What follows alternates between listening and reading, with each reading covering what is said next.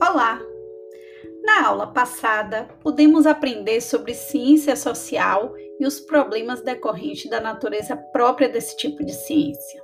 Nessa aula, foi possível entender que nas ciências sociais a objetividade é um grande desafio para o cientista social, pois a, ao estudar o humano está se indagando também, ou seja, como diz Antônio Gil, o pesquisador não é capaz de ser absolutamente objetivo. Ele tem suas preferências, inclinações, interesses particulares, caprichos, preconceitos, interessa-se por eles e os avalia com base no sistema de valores pessoais.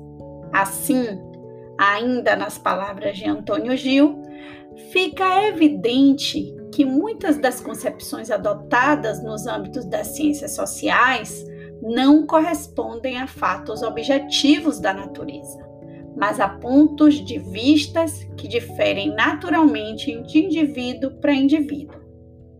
Assim, para melhor compreensão dos fenômenos sociais, convém considerar a importância dos paradigmas, ou seja, das realizações científicas universalmente reconhecidas que durante algum tempo fornecem problemas e soluções modelares para uma comunidade de praticantes da ciência. Paradigmas são, pois, constituídos pelos pressupostos filosóficos ou modelos que orientam a investigação científica. Múltiplos paradigmas podem ser identificados em ciências sociais.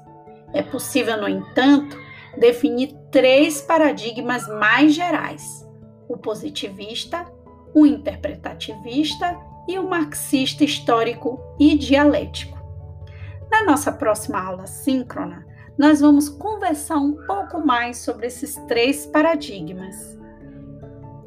Para que você participe da aula Sabendo um pouco mais sobre esses paradigmas, é importante que você leia o texto que eu postei na pré-aula.